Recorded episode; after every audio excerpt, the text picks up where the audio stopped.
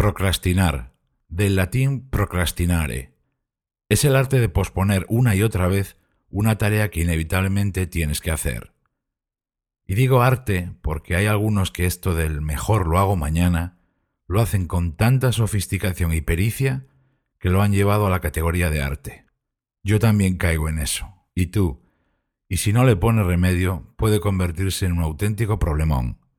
Gracias por estar ahí. Soy Berto Pena y este es el podcast de Think Wasabi, donde aprendemos a ser más eficaces y a tomar el control de nuestra vida.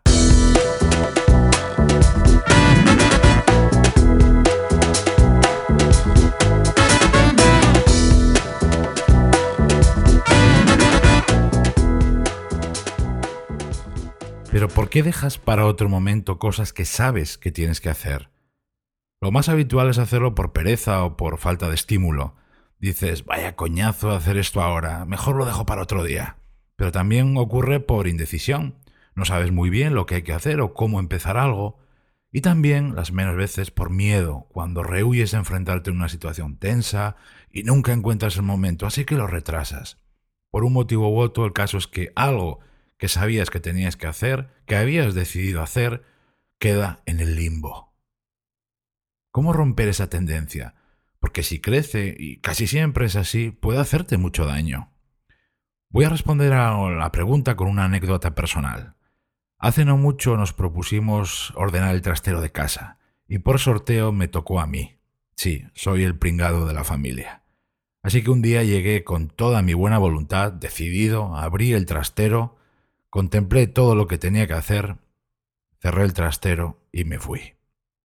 Lo dejé para otro día porque me asusté con todo lo que había que hacer y porque en el fondo no me apetecía nada. Pero a la semana siguiente lo hice, gané la batalla y además en una sola mañana. ¿Cómo fue? ¿Qué cambió?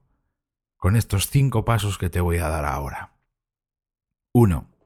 Divide la tarea en varias partes. Cuando tienes mucho por hacer, la tarea te intimida y sueles optar por dejarla, y tanto que hacer, hazlo de otro modo. En lugar de hacerla a lo bestia de una sola vez, divídela en dos, tres o cinco partes. Eso te permitirá ver que no es para tanto y te animará a empezar con más ganas o incluso hacerlo en varias partes. 2.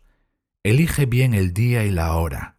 Hay tareas que son matadoras en función de cuándo elijas hacerlas.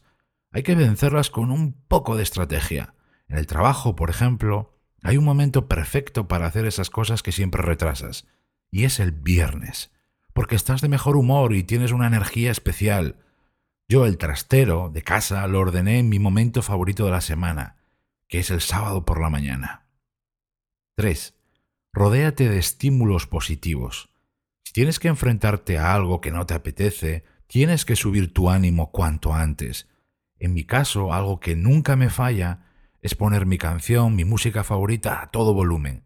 Es mi power song. Eh, busca tus propios estímulos y utilízalos cuando lo necesites. Puede sonar muy sencillo, pero eso te ayuda. 4. Fíjate solo en el primer gesto. No pienses en todo lo que hay que hacer por detrás, en que es mucho trabajo. Al menos a efectos de no caer en la tentación de abandonar. Fíjate solo en la primera acción, el primer párrafo, la primera palabra, o atarte las zapatillas para hacer ejercicio. Si consigues el primer gesto, luego es mucho más fácil encadenar el siguiente y el siguiente y el siguiente. Y cinco, haz un pacto, arranca y para. Es posible que tú no puedas elegir el día y que tampoco puedas dividir la tarea. Hay que hacerlo todo hoy por narices. En ese caso, yo lo que suelo hacer es hacer un pacto conmigo mismo. Y esto, en los próximos 15 minutos voy a hacer esto, voy a ponerme con esta tarea. Luego paro y a ver qué tal. Eso provocará el efecto de ponerte en marcha, que es justo lo que necesitas. Al final, casi seguro que no te detendrás y seguirás con el resto de tu tarea hasta terminarla. Éxito total. ¿Sabes por qué, en el fondo, te conviene ponerte las pilas con este tema de una vez. Cuando dejas las cosas para más adelante, estás multiplicando tu carga de trabajo para un día donde ya vas a tener otras mil cosas.